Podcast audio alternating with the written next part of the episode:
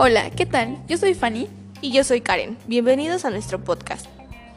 En esta ocasión les enseñaremos cómo hacer una armadura antigravedad para un huevo que será lanzado de 3 metros de altura. Sigan escuchándonos.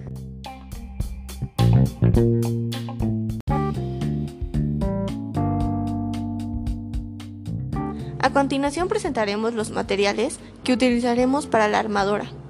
Un huevo, popote, cinta adhesiva y un cartón de un rollo de papel de baño. Paso 1. Juntar popotes y pegarlos con diurex posteriormente. Paso 2. Verificar que los popotes puedan cubrir todo el cartón de rollo de papel. Paso 3. Poner el huevo dentro del rollo de papel.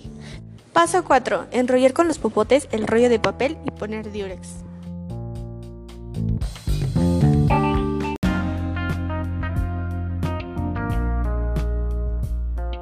Los resultados fueron los siguientes. En absorción se pretendía que con los popotes se absorbiera el golpe, pero no fue así, ya que los popotes no fueron tan resistentes. En gravedad, al caer se pudo notar que la caída fue firme, es decir, que cayó de la misma manera en que se lanzó.